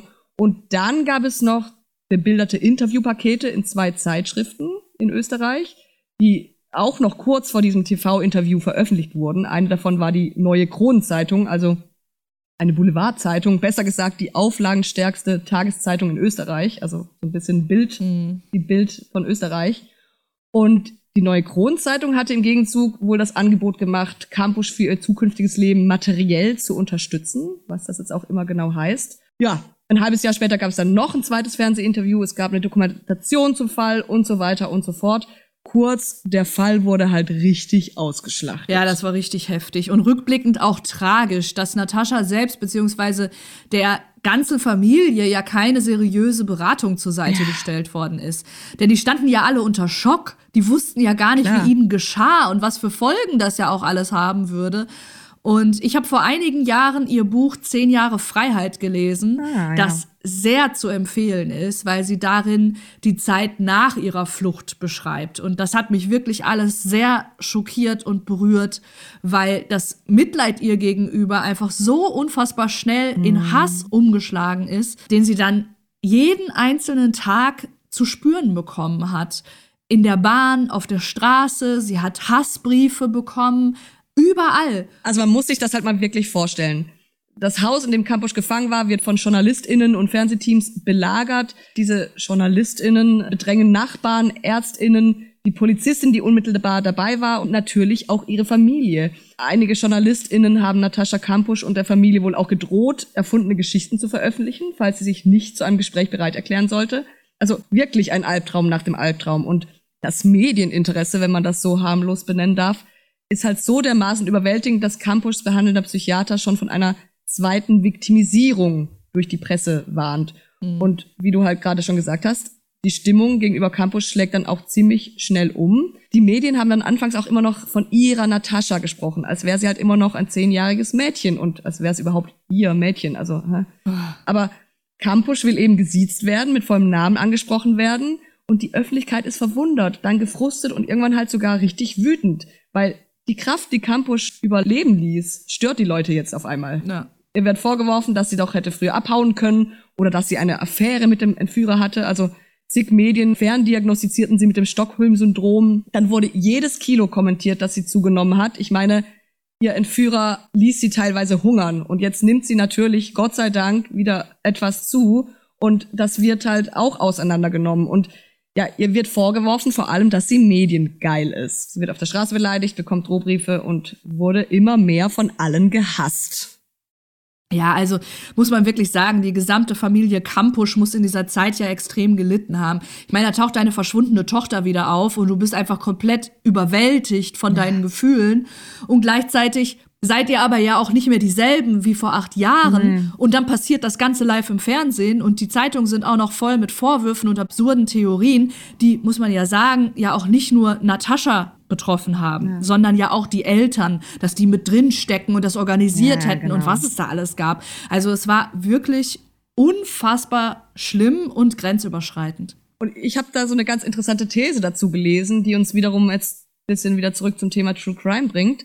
Denn es könnte durchaus eine Rolle spielen, dass es im Campusfall eben kein Verfahren gab, weil so ein Gerichtsprozess eben nicht nur dazu führt, äh, dass ein Täter verurteilt wird oder nicht, sondern so ein Gerichtsprozess ordnet eben für die Öffentlichkeit auch ein, was geschehen ist und dient quasi als kollektive Verarbeitung eines Verbrechens. Doch in dem Fall bringt sich der Täter eben um und das Einzige, was bleibt von diesem Fall, ist Campusch selbst. Und ausgerechnet sie soll das perfekte Opfer spielen und das Trauma für alle auflösen. Also kannst du nur verlieren. Ja, ganz schrecklich. Da kann man wirklich nur hoffen, dass sowas nie wieder passiert. Also wirklich einfach nur ekelhaft, von welcher Seite sich Medien, aber auch die ganze mhm. Gesellschaft in dem Fall gezeigt haben. Es war eine einzige misogyne Hetzjagd auf dem Rücken einer traumatisierten Frau. Und Jetzt stelle man sich mal vor, was dieses voyeuristische Spektakel auch noch mit all den anderen überlebenden Entführungsopfern gemacht hat, mhm. die zu Hause dieser Berichterstattung ja, einfach ausgeliefert waren. Denn überleg mal, du konntest dich dem nicht entziehen. Mhm. Das ist ja so ähnlich, wie du gerade in dem Kannibalenfall gesagt hast. Du, du hattest gar nicht so ein starkes Interesse daran und trotzdem hast du die ganzen Bilder im Kopf, weil du bist damit mhm. zugeballert worden und so war es da ja auch. Und sowas hat eben immer Auswirkungen auch auf Menschen, die vielleicht gar nichts mit diesem Fall an sich zu tun haben, denen aber in der Vergangenheit schon mal was Ähnliches passiert ist und die sich einfach mit diesem Opfer identifizieren mhm. können. Und davon mag es jetzt vielleicht nicht so viele in Deutschland geben, im Fall von Entführungsopfern, aber es gibt sie. Und handelt es sich stattdessen um die Aufbereitung von einem Verbrechen, in dem es jetzt zum Beispiel um häusliche Gewalt oder sowas geht, dann sitzen da plötzlich Hunderttausende Betroffene vor mhm. dem Bildschirm und vor den Zeitungen und Podcasts und können sich dem nicht entziehen. Und um jetzt abschließend ein letztes Mal auf Sabine Rücker zurückzukommen, die sagte in diesem Deutschlandfunk-Gespräch ja auch, dass es neben Opfern, die sich ihren Podcast beispielsweise gar nicht anhören können, auch andere gäbe, die True Crime-Formate sogar zur Verarbeitung ihrer eigenen Erlebnisse nutzen. Was ich ja jetzt erstmal für eine sehr steile These halte. Ja, bin ich auch ein bisschen steil. Außerdem betonte sie, dass niemand gezwungen werde, True Crime zu konsumieren, weil du eine Podcast-Folge ja bewusst anmachen oder ein entsprechendes Magazin bewusst aufschlagen musst und somit nicht mhm. davon überrascht werden kannst. Und das stimmt halt nicht. Auf ihre beiden Formate trifft das vielleicht zu, weil der Zeitverbrechen-Podcast hat ein grafisch gestaltetes Titelbild, was bei Betroffenen ja jetzt erstmal nichts triggern kann. Und auch auf dem Magazintitel sind halt meistens Landschaften abgebildet oder Gegenstände. Aber das trifft ja nicht auf alle True Crime-Formate zu. Hast du da vielleicht irgendwie Negativbeispiele? Weil, wie gesagt, mir fehlt ein bisschen der Überblick. ich denke da direkt an den Podcast Im Dunkeln Dabei handelt es sich um eine achteilige Reportage von den Journalistinnen Miriam Ahns und Lena Niethammer über einen bis heute ungeklärten Vermisstenfall. Kurzer Abriss. Es geht um eine Teenagerin aus Berlin, die im Februar 2019 nicht in der Schule erschienen ist, nachdem sie bei ihrer Schwester und deren Mann übernachtet hat. Der Schwager der 15-Jährigen geriet dann auch schnell ins Visier der Polizei, da er an dem Morgen ihres Verschwindens noch alleine mit ihrem Haus gewesen ist. Aber trotz zahlreicher belastender Indizien musste das Verfahren dann aufgrund mangelnder Beweise eingestellt werden. Und etwa eineinhalb Jahre nach dem Verschwinden des Mädchens ist dann die erste Folge dieses Podcasts erschienen. Mhm den ich übrigens gehört habe, als er noch gratis bei Spotify verfügbar war. Inzwischen ist er jetzt nur noch bei einem anderen Anbieter verfügbar, für den ich jetzt keine Werbung machen möchte. Und zwar ist er dort hinter einer Paywall mhm. versteckt. Und da sind wir dann auch schon direkt beim Thema, denn meine Kritik betrifft die inhaltliche Umsetzung, da jetzt erstmal nur bedingt. Die beiden Journalistinnen haben nämlich den Fall nicht nur nacherzählt, also die haben auch mit neuen Zeuginnen gesprochen und auch berechtigte Kritik an den Ermittlungen geäußert, was ich jetzt erstmal gut fand. Was haben die denn genau an den Ermittlungen kritisiert? Na, zum Beispiel, dass die Polizei als Fahndungsfoto ein Instagram-Bild der Vermissten genutzt hat, über dem so ein starker Filter lag, dass selbst die Mutter gesagt hat, dass es ihrer Tochter nur wenig Krass. ähnlich sehe. Außerdem kommen Zeuginnen zu Wort, die den Ermittelnden vorwerfen, dass diese sich zu früh auf den Schwager als Täter festgelegt haben und abweichende Hinweise vernachlässigt hätten. Und besonders deutlich wurde das dann schon wenige Wochen nach dem Verschwinden der Teenagerin, als der Fall in der eingangs erwähnten Sendung Aktenzeichen XY vorgestellt wurde. Ah, da schließt sich der Kreis. ja. Und das fand ich jetzt aber wirklich ein starkes Stück, denn da wurde ein Foto des Schwagers als Hauptverdächtiger präsentiert, obwohl es lediglich zu diesem Zeitpunkt Indizien gab und er sich nicht auf der Flucht okay. befand. Es gab also überhaupt keinen Grund dafür, ein Fahndungsfoto im Fernsehen zu zeigen, da er einfach schlichtweg nicht gesucht wurde.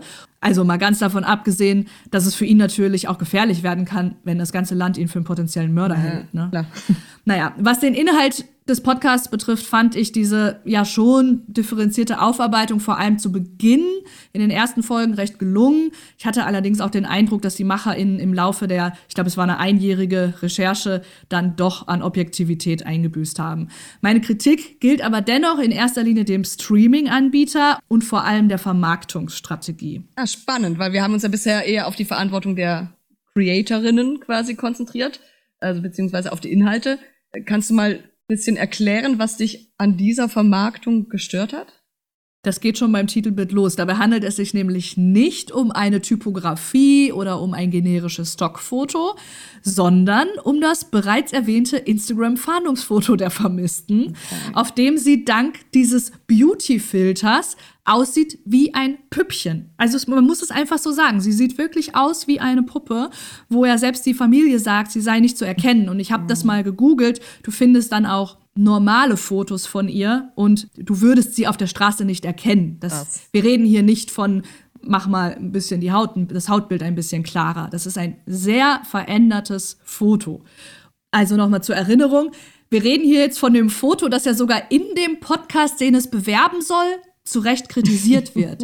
Was ist denn das für eine Doppelmoral? Ja, Passt nicht zusammen. Also als Fahndungsfoto ungeeignet, aber zu Marketingzwecken perfekt. Clickbait. Mhm. Yeah. So, also komisch.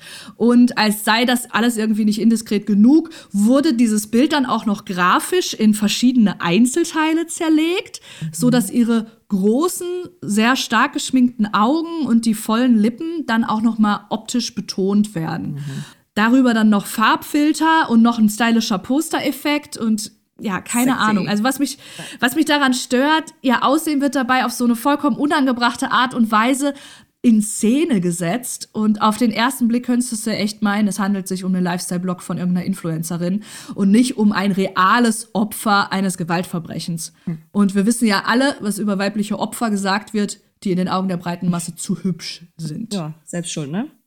Richtig. Gut aussehende Mädchen und Frauen sind in unserer Gesellschaft selbst schuld, wenn ihnen körperliche und vor allem sexualisierte Gewalt widerfährt. Und allein deshalb finde ich es jetzt persönlich unverantwortlich, dieses private Social-Media-Bild als Titelbild eines Podcasts zu verwenden. Und ich bin bei Instagram dann auch mal in die Kommentarspalten geslidet und es hat original zwei Minuten gedauert, bis ich über den ersten Kommentar gestolpert bin, in dem Theorie aufgestellt worden ist, dass die 15-Jährige ja auch eine Affäre mit ihrem Schwager gehabt haben könnte und dass die beiden unter einer Decke stecken. So viel dazu. Uff. Echt, ey. Warte, wird noch schlimmer.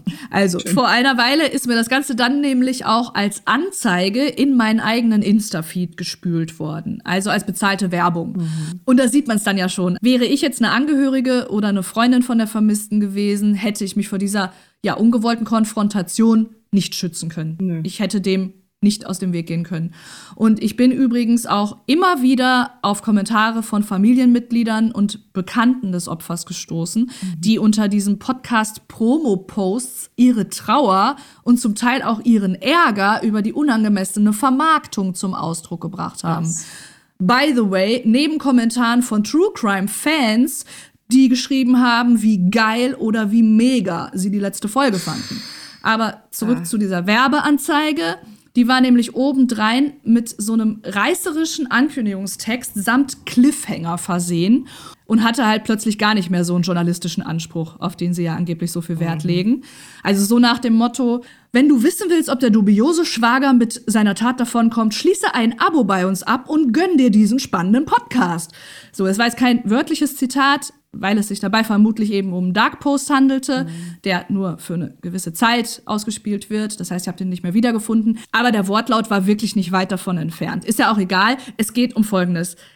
Es wurde mit dem Privatfoto eines vermissten Mädchens und einem Cliffhanger auf Bildniveau dafür geworben, ein kostenpflichtiges Abo bei einem Unternehmen abzuschließen. Als handele es sich dabei irgendwie um drei exklusive Folgen von TKKG oder die drei Fragezeichen. Und ganz ehrlich, da ist für mich ein Level der Pietätlosigkeit erreicht, dass mir kotzschlecht wird. Ja, also macht mich irgendwie auch echt betroffen, weil mit dem Wunsch nach Aufklärung kann das ja dann auch wirklich nicht mehr viel zu tun haben, denn auch eine Paywall ist ja da eher hinderlich, sag ich mal. Und so eine sachliche Aufarbeitung zur Sensibilisierung der Gesellschaft sieht eben auch anders aus, wenn ich mir das so anhöre. Also klingt alles in allem nicht besonders seriös. Aber du sagtest, dass es auch kritische Kommentare unter den Postings gab. Wie haben die Macherin oder der Anbieter denn, haben die darauf reagiert in irgendeiner Weise? Nö, also größtenteils gar nicht. An anderen Stellen habe ich auch den Eindruck gehabt, dass Kommentare gelöscht worden sind. Mhm. Ich habe auch selbst einen Kommentar verfasst ah. und darauf hingewiesen, dass da doch ein gewisser Kontrast zwischen dem beworbenen investigativen journalistischen Werk und der skrupellosen Vermarktung besteht. Mhm. Und im Grunde habe ich in diesem Kommentar alles aufgezählt, worüber wir jetzt schon gesprochen haben. Und ich habe prompt eine öffentliche Antwort bekommen. Und zwar vom Privatprofil einer Person, die laut eigener Aussage an der Produktion beteiligt war. Und diese Person hat sich extrem von mir angegriffen gefühlt. Mhm. Also, was soll denn das? Es hätten so viele Leute so hart an dem Podcast gearbeitet und ich sei doch laut meines Profils selbst Journalistin. Ob ich denn umsonst arbeiten würde, weil ich so ein guter Mensch bin. Also komplett unangemessen. Es wurde null auf meine Kritikpunkte eingegangen. Der Tonfall war komplett unangebracht und man war sich auch einfach keiner Schuld bewusst. Also entweder war das ein Fan, der oder die sich nur als Teammitglied ausgegeben hat, oder ja, einige Promi-PodcasterInnen, die mit denen zusammenarbeiten, sollten dringend mal überlegen, wie sie damit weiter verfahren. Na, schwierig. Aber ich würde sagen, wir belassen es an dieser Stelle und kommen mal zu einem True Crime Format, über das wir noch gar nicht gesprochen haben und das vor allem bei Netflix zu finden ist. Und zwar ja, Dokus, in denen die Opfer selbst oder ihre Hinterbliebenen im Mittelpunkt stehen und selbst eben Interviews geben. Also im direkten Vergleich scheint das ja erstmal unproblematischer zu sein, weil es den Betroffenen irgendwie ein, ein Anliegen zu sein scheint, ihre Geschichte zu erzählen. Die Beweggründe können natürlich trotzdem unterschiedlich sein. Ne? Einige haben vielleicht noch die Hoffnung, dass eine vermisste Person gefunden oder ein ungelöster Fall aufgeklärt wird. Andere haben das Bedürfnis, dem Opfer vielleicht ein Denkmal zu setzen, indem sie ihre gemeinsame Geschichte erzählen oder eben auch, um auf ein größeres oder ein strukturelles Problem aufmerksam zu machen und ihren Frieden irgendwie zu finden. Mhm. Differenzierst du da in irgendeiner Form, wenn du True Crime Formate konsumierst? Äh, naja, also beim Konsum, meist weiß man das ja vorher nicht. Ne? Mhm. Also wenn es jetzt zum Beispiel eine Doku ist, weißt du vorher nicht, driftet das in so eine pietätlose Richtung ab oder wird da respektvoll irgendwie mit umgegangen.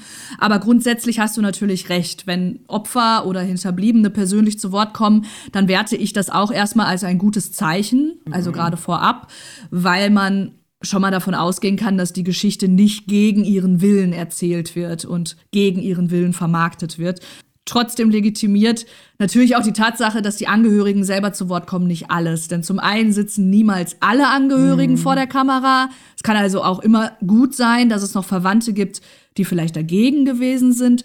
Und zum anderen werden auch in diesen Dokus dann oft private Fotos und Briefe und Chatprotokolle von den Opfern an die Öffentlichkeit gezerrt, die in meinen Augen einfach eine große Verletzung der Privatsphäre darstellen, weil das Material auch, was da zum Teil gezeigt wird, auch gar nichts mit der Tat zu tun mhm. hat.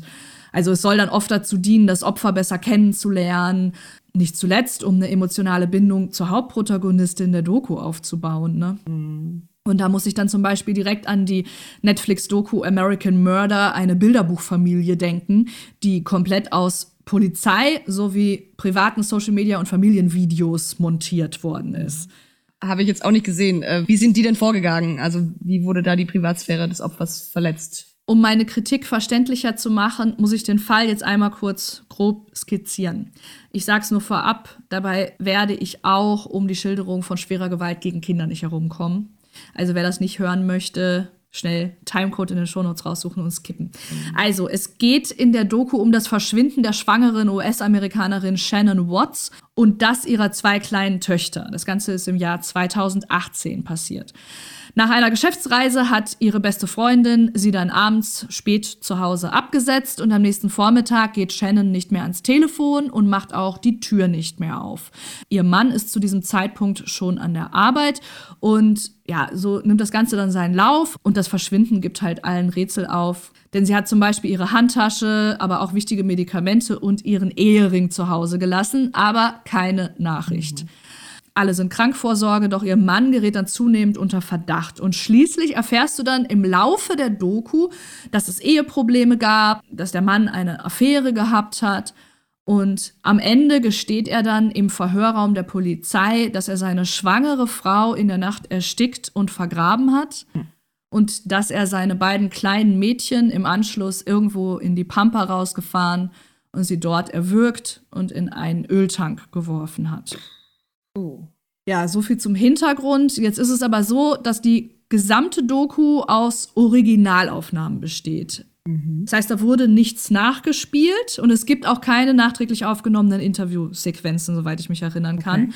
Das heißt, zu Beginn lernen wir Shannon dann durch zahlreiche Facebook-Videos kennen, in denen sie direkt in die Kamera spricht, in denen sie ihren Mann küsst und mit ihren Kindern spielt und was bastelt. Happy Family halt. Mhm. Und dann folgt der Tag des Verschwindens, der komplett durch Überwachungskameras vorm Haus und sogar im Wohnzimmer dokumentiert wurde. Du schaust dann also dieser verzweifelten Freundin dabei zu, wie sie nach Hinweisen sucht, wie sie mit dem überforderten Ehemann spricht, wie die Polizei eintrifft. Und später, wenn die ZuschauerInnen dann erstmals von den Eheproblemen erfahren, werden dann sogar immer wieder private SMS- und Chatverläufe eingeblendet. Einerseits von Shannon und ihrer Freundin, bei der sie sich dann darüber beklagt hat, dass ihr Mann sie nicht mehr anfassen will, dass im Bett nichts mehr läuft und solche Geschichten.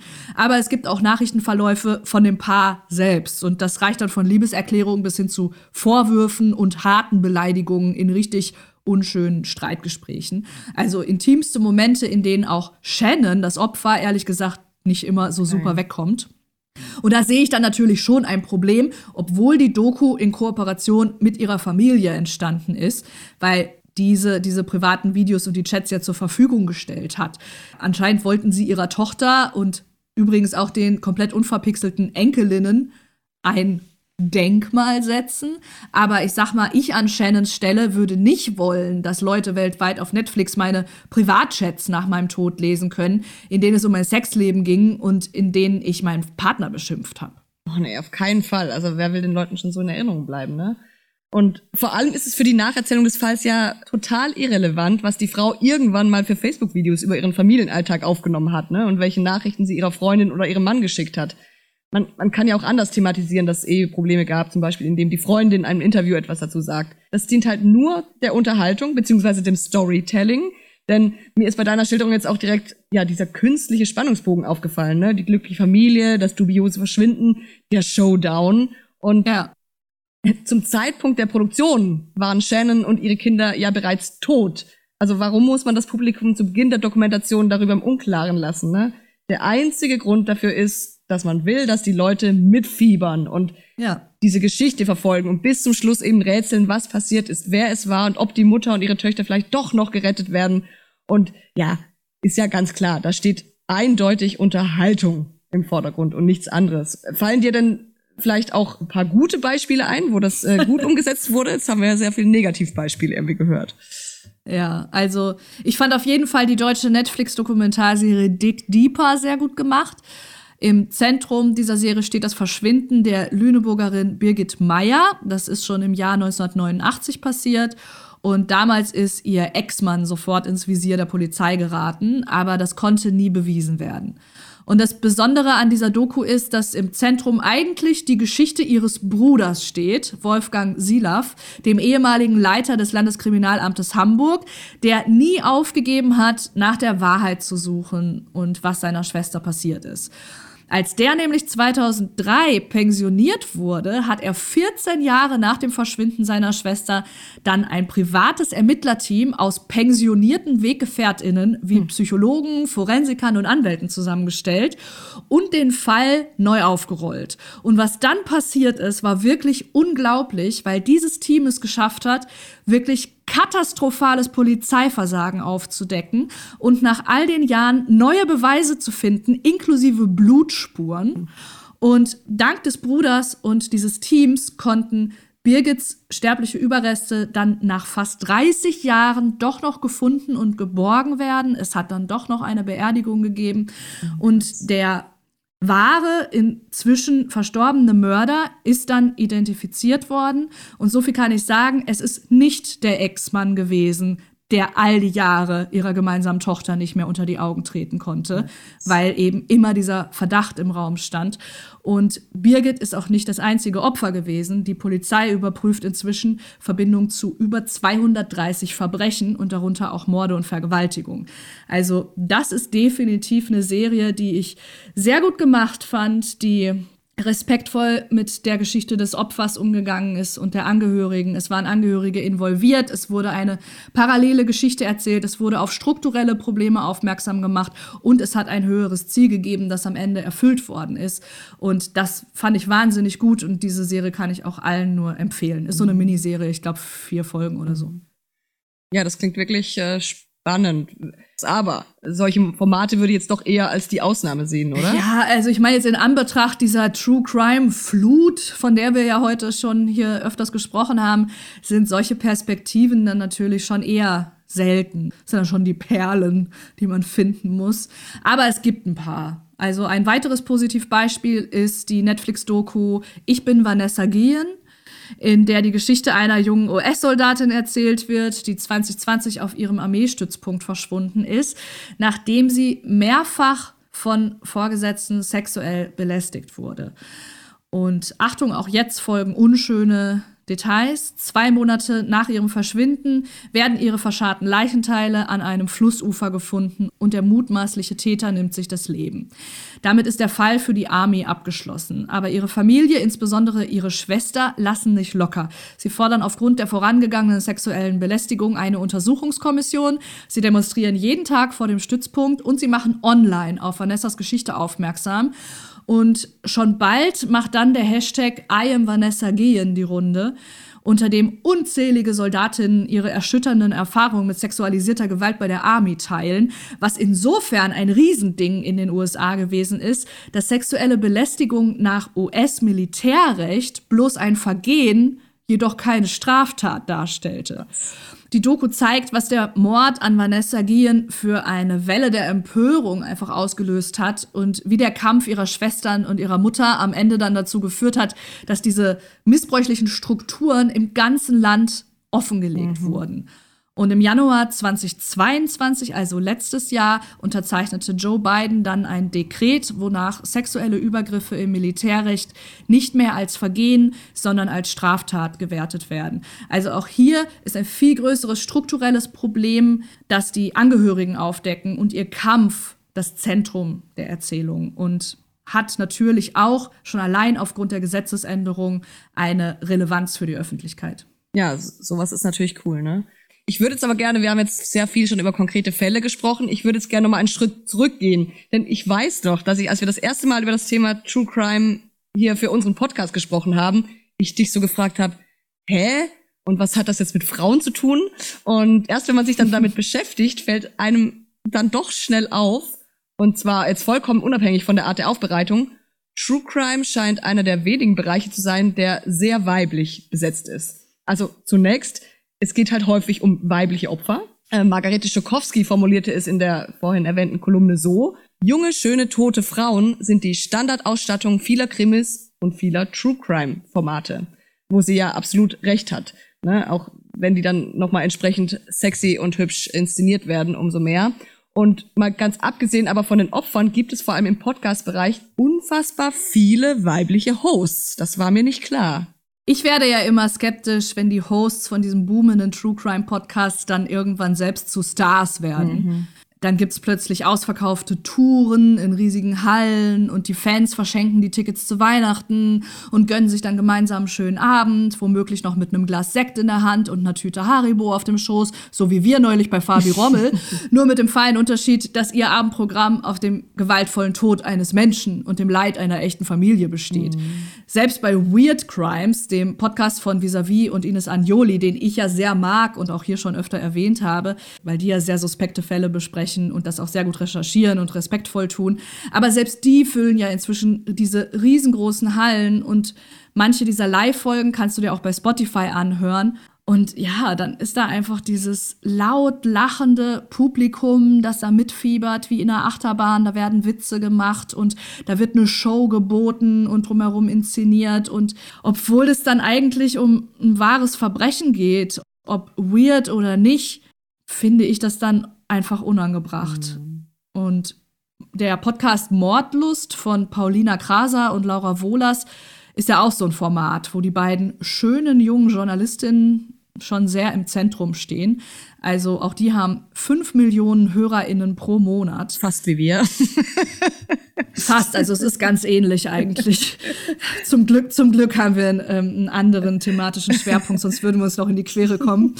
Naja, und auch für die sind gerade wieder Tickets im Verkauf für die Staub- und Asche-Tour 2024. Festhalle Frankfurt, Olympiahalle München, Mercedes-Benz Arena Berlin. Zwischen 45 und 68 Euro sind sie dabei. Und äh, es gibt dann auch noch ein VIP-Paket mit Buffet für 180 Euro und da sind wir dann wieder beim Thema der Vermarktung. Natürlich sollen diese erfolgreichen Podcasterinnen alle nicht da leer ausgehen und die sollen natürlich alle angemessen bezahlt werden. Aber glaub mal, das werden die auch bei diesen Zahlen, schon allein durch Werbepartnern und Exklusivverträge und all das. Aber ich meine, die Tagesschau geht auch nicht auf Tour, um die Nachrichten zwischendurch mal unter Applaus auf einer Bühne zu präsentieren. Und dafür gibt's halt einen Grund. Und spätestens beim Thema Merchandise bin ich dann halt komplett raus. Zeitverbrechen, die ja zum Beispiel immer wieder betonen, wie journalistisch wertvoll ihre Aufarbeitung sei, bietet auch Fanartikel wie Fußmatten und Adventskalender an. Ja. Da werden sich die Hinterbliebenen der Opfer, von deren Tod sie da berichten, ja freuen. Ganz genau, ne? Da werden wahre Verbrechen zur wahre Verbrechen, wie es der Weiße Ring äh, ganz schön formuliert hat, wie ich finde. Und genau, also wir haben weibliche Opfer, wir haben weibliche Hosts und auch die Zielgruppe scheint überwiegend weiblich zu sein. Man könnte True Crime schon wirklich fast als weibliches Phänomen bezeichnen. Ich habe dazu auch mal ein paar Zahlen rausgesucht. Stern Crime, eine der auflagenstärksten True Crime Zeitschriften in Deutschland, wird von 81 Prozent Frauen gelesen. Oh, what? Mhm. Schauen wir auf Podcasts, sind laut einer Studie von 7 One 93 Prozent der HörerInnen weiblich. What? Und auch spannend fand ich, 58 Prozent sind laut dieser 7 One Studie übrigens zwischen 20 und 29 Jahre alt, also sehr jung. Heftig. Also ich wusste, dass das Genre hauptsächlich von Frauen konsumiert wird, aber das überrascht mich jetzt schon. Das sind ja fast ausschließlich Frauen. Ja, und da kann man sich schon fragen, warum ist das so? Also das ganze Thema ist jetzt noch nicht ausreichend erforscht, aber es gibt verschiedene Thesen. Und eine These ist, dass Frauen mehr Angst davor haben, Opfer eines Verbrechens zu werden und eben eine Lernkomponente aus True Crime ziehen. Also genau das, was du damals schon mit sieben Jahren bei Aktenzeichen XY gemacht hast, ne? Und klar, diese Angst ist ja auch nicht unbegründet, denn Gewaltopfer sind überwiegend weiblich, Gewalttäter überwiegend männlich. Und ja, True Crime kann so zumindest vermeintlich wahrscheinlich auch nur, aber für Gefahren sensibilisieren und mögliche Lösungsstrategien für den Ernstfall aufzeigen. Eine äh, amerikanische Studie, die 2010 schon erschien, zeigte, dass 65 Prozent der weiblichen Befragten Kriminalbücher bevorzugten, die Informationen zum Motiv des Mörders bzw. der Mörderin beinhalteten. Und generell fühlten sich Frauen wohl mehr als Männer zu Büchern hingezogen, die Tipps enthalten, wie man sich gegen AngreiferInnen verteidigen kann. Und das untermauert diese These ja eindeutig. Also da geht es um jetzt fiktionale Kriminalsachen, aber kannst du ja auf True Crime mit Sicherheit so anwenden. Ja, voll. Da fällt mir jetzt auch direkt ein, eine Sache, die ich auch mit meinem Ex-Freund damals mehrfach gemacht habe. Ich habe den gebeten, auf dem Bett oder so, mich ja irgendwie, ich weiß nicht, wie ich das beschreiben soll, zu überwältigen, also mich auf dem Bett zu fixieren, so dass er auf mir kniet, einfach weil ich testen wollte, ob ich mich befreien kann, weil ich einfach nicht Habe ich auch gemacht. Hast du auch gemacht? Ja. Krass. Und da sind wir wieder bei dem, wenn dich Gewalt Ja. trifft, trifft sie dich überraschend. Und das finde ich schon krass. Also, dass wir das jetzt beide gemacht haben, finde ich jetzt Mhm. wirklich krass. Auf jeden Fall. Und vor allem keine Chance hatte man. Und das war jetzt kein super muskulöser Typ oder so, Mhm. aber ich hatte keine Schnitte. Und das hat mir so viel Angst gemacht, weil es mir einfach vor Augen geführt hat, dass ich dem, egal, da kann ich mich auf den Kopf stellen, hilflos ausgeliefert wäre. Ja. Aber um zurück zu den Zahlen zu kommen, jetzt wird es nämlich ein bisschen creepy, wie ich finde. Eine aktuelle Studie von OnePoll zeigt, dass 44 Prozent der Befragten zugaben, dass sie LieblingsserienmörderInnen hätten. Und warte, das ist auch noch nicht alles. 67 Prozent würden sich gerne mal mit einem Serienmörder oder einer Serienmörderin unterhalten. Das finde ich jetzt schon irgendwie ein ziemlich fehlgeleitetes Fantum. Also da läuft doch was schief, wenn Mörder zu Stars werden. Ich meine, es ist ja auch bekannt, dass Charles Manson oder Dahmer jede Menge Fanpost und Liebesbriefe ins Gefängnis bekommen haben. Und da frage ich mich echt, why? What the fuck? Ja, das ist komplett gestört. Und es zeugt ja auch von einem gewissen Realitätsverlust. Es ist ja irgendwie, als würde es sich dabei um Dexter handeln und nicht um einen realen Mörder, der Familien zerstört und unschuldige Menschen getötet hat. Oft mehrmals. Oft mehrmals. Und das ist ja dann auch nicht so, dass die dann mal einen Brief bekommen, der sich zu mhm. ihnen ins Gefängnis verirrt. Ted Bundy soll bis zu seinem Tod um die 200 Liebesbriefe pro Tag bekommen haben. Pro Tag. Pro Tag. Und während seiner Verhandlung saßen auch Groupies im Publikum. Und jetzt kommt's, selbst Josef Fritzl, der seine mhm. eigene Tochter 24 Jahre in einer unterirdischen Wohnung gefangen gehalten hat und sieben Kinder mit ihr gezeugt hat, soll in den ersten Monaten seiner Haft hunderte Fanbriefe erhalten haben. Alter, das ist so krass. Und der ist jetzt wirklich nicht der Typ, den du dir anschaust, der wie ein Posterboy aussieht, ne? Nee. Aber es gibt einen Fachbegriff dafür, das nennt sich Hybristophilie, also das heißt nichts anderes, als wenn man sich von Kriminellen, speziell aber von brutalen Gewaltverbrechern und Mördern sexuell angezogen fühlt. Übrigens auch als Bonnie- und Clyde-Syndrom bekannt. Und das trifft eben hauptsächlich auf Frauen zu. Und was diese Frauen antreibt, ist auch noch wenig erforscht. Doch es gibt auch hier mehrere Thesen. Zum einen ne, sind Serienmörder, also gerade auch so in den USA, ja fast schon Popstars. Und die betroffenen Frauen würden gerne eben auch etwas von diesem Rampenlicht abbekommen.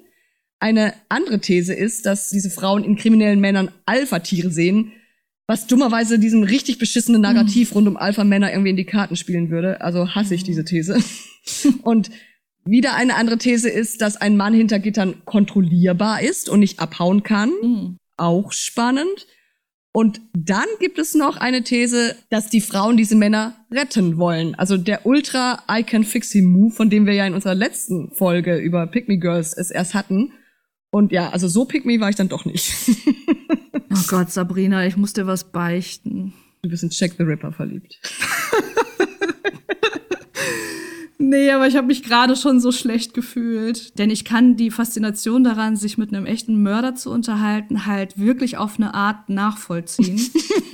was kommt jetzt? Ja, also jetzt nicht in einem romantischen Sinne und jetzt auch nicht aus so einem sexuellen Antrieb heraus, wie du es jetzt gerade beschrieben hast, sondern einfach aus einem psychologischen Interesse heraus. Also wie tickt so jemand? Merkt man diesen Menschen irgendwie an? Ist irgendwas anders oder sind die ganz normal? Könnte ich sie von meinem Nachbarn unterscheiden? Also sowas halt, mhm. so weißt du. Und ich traue mich das jetzt wirklich kaum zu sagen, aber ich habe auch schon mit Mördern aus der Todeszelle geschrieben. Was? Okay, jetzt verarschst du mich. Nee, wirklich. Okay. Wieso? Weshalb? Warum?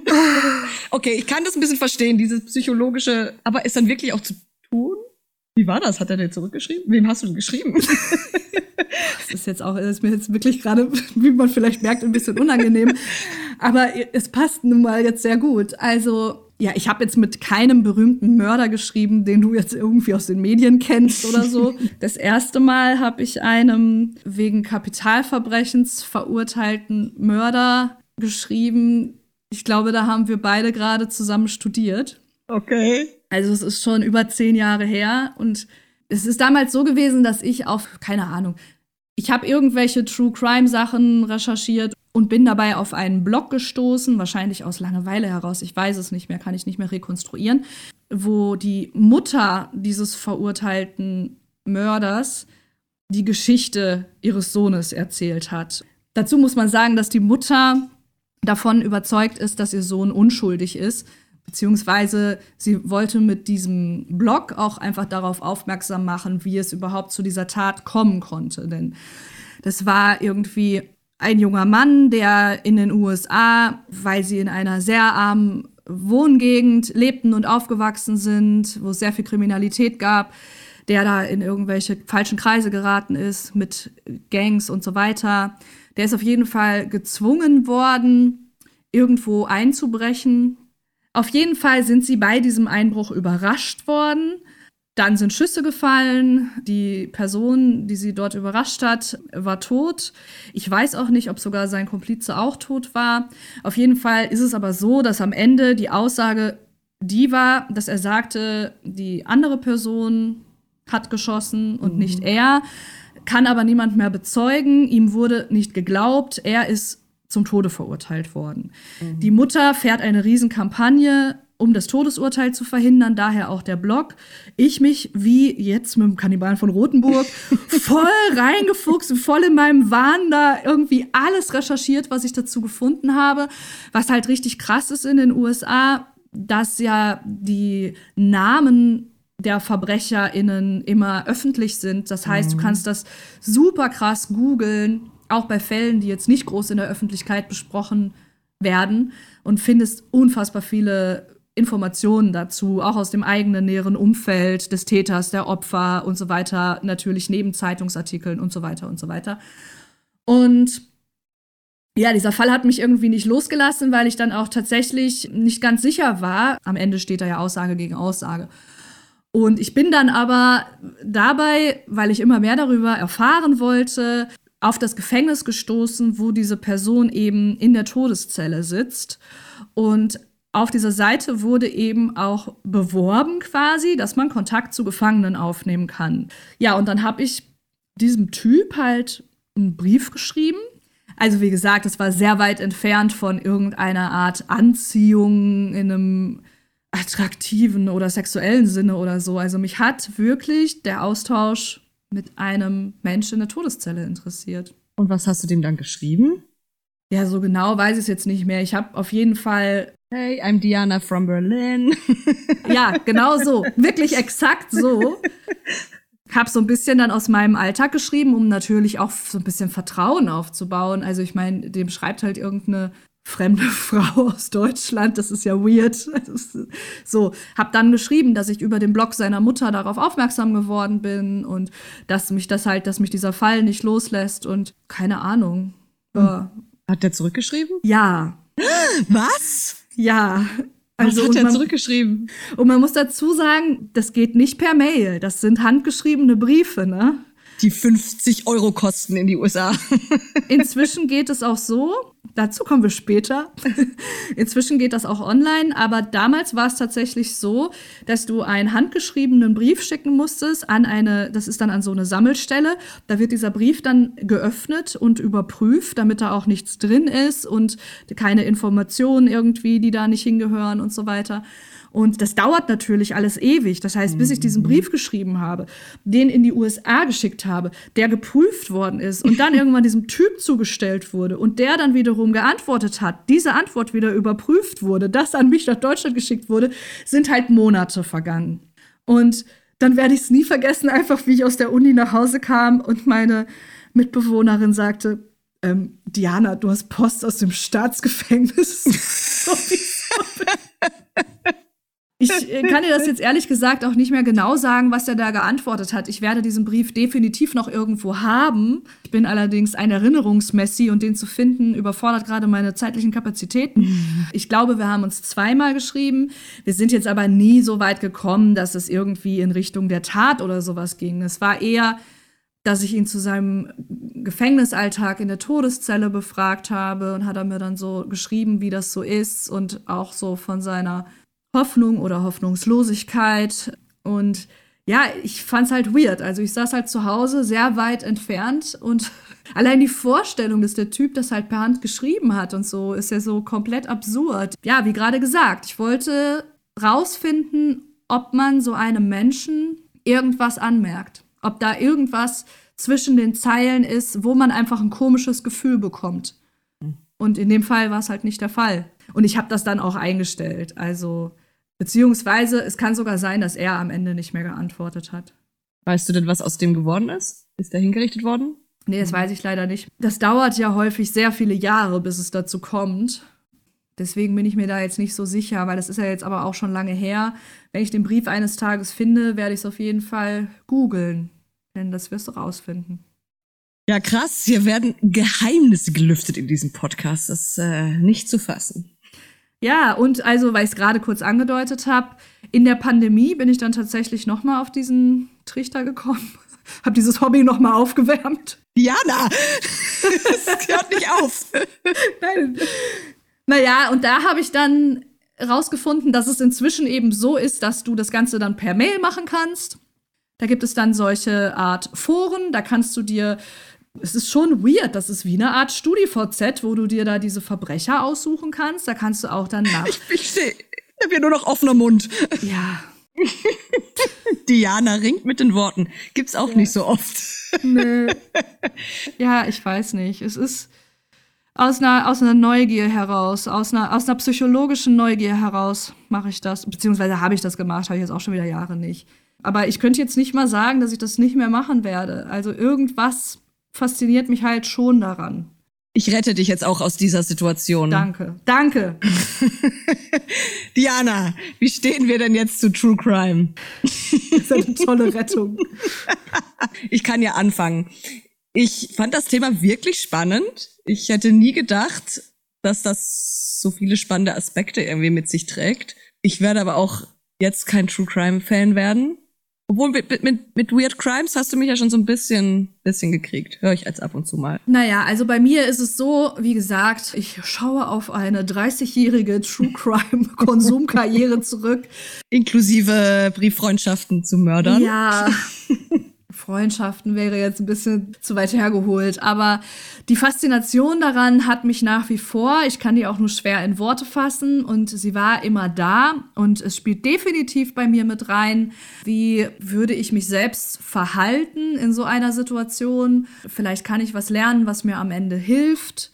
Gleichzeitig, ja, sehe ich es auch aber sehr kritisch was jetzt gerade in den vergangenen zehn Jahren, würde ich mal sagen, durch diese wahnsinnige Flut an verschiedenen Formaten passiert ist, weil ich schon den Eindruck habe, dass dadurch nochmal alles mehr ins Unterhaltungsformat abgedriftet ist. Also es ist tatsächlich weniger Reportagestil, um zur Aufklärung eines Falls beizutragen oder ähnliches. Es ist eben sehr, sehr häufig so, dass dem Ganzen ein künstlicher Spannungsbogen übergestülpt wird, dass die Creatorinnen riesige Fangemeinden aufbauen und selber zu Stars werden, dass du Merchandise-Artikel kaufen kannst und ich merke zunehmend, dass ich mich nicht mehr wohl damit fühle, weil ich das alles nicht mehr guten Gewissens tragen kann. Schämst du dich dafür, wenn du irgendwo sagst, ich höre True Crime? Ja, ich bin auch tatsächlich auf die Reaktionen auf diese Folge gespannt, weil ich natürlich weiß, dass das zu Recht ein sehr umstrittenes Thema einfach ist.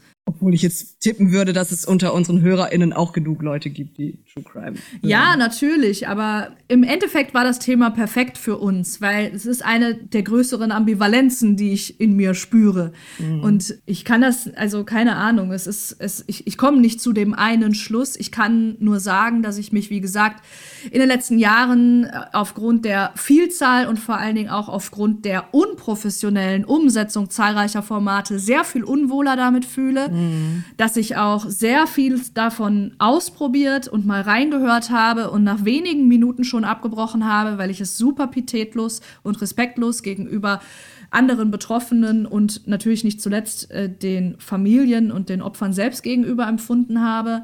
Gleichzeitig kann ich dir aber auch sagen, dass mein Interesse daran, wie Menschen zu Täterinnen werden und wie es zu Verbrechen kommt, nicht abreißen wird. Also ich werde wahrscheinlich weiterhin Formate konsumieren, wohl dosiert, in denen das gut umgesetzt ist. Das ist doch mal ein Schlusswort, würde ich sagen. Wenn euch diese Folge gefallen hat, bitten wir euch, abonniert unseren Kanal Krawalle und Liebe, lasst unbedingt eine gute Bewertung da, das hilft uns in diesem beschissenen Algorithmus, den es eben auch bei Spotify und Co gibt. Damit wir in die Millionen kommen wie die True Crime. Podcast. Damit wir endlich Mordlust-Konkurrenz machen können. Genau, wir sind sehr gespannt auf euer Feedback. Lasst uns das gerne über meine Kanäle zukommen, Punkrock Anna bei Instagram. Und wenn ihr uns darüber hinaus unterstützen möchtet, könnt ihr auch gerne in den Shownotes mal schauen. Wir haben jetzt auch einen Steady-Kanal, wo ihr uns auch finanziell ein kleines bisschen unterstützen könnt. Ein dickes Dankeschön an Chris Heising, der uns auch wieder in dieser Folge mit Technik und Ton supportet hat. Dankeschön. Dankeschön. Es wird jetzt wirklich eine stimmliche Herausforderung mit meinem Husten und meinem Hals. Schauen wir mal. Aber es kann nur besser als Avril Lavigne werden. Hab mich so geschämt, als ich es gehört habe. Ich auch. Was wir zum Leben brauchen, werden wir uns schon irgendwie holen. Wir rauben ein paar Banken aus oder einen Geldtransport. Wir schießen zwei, drei, vier, fünf Bullen um, wenn es nicht mehr anders geht. Jeder weiß genau, was er da tut, wenn er uns aufhalten will.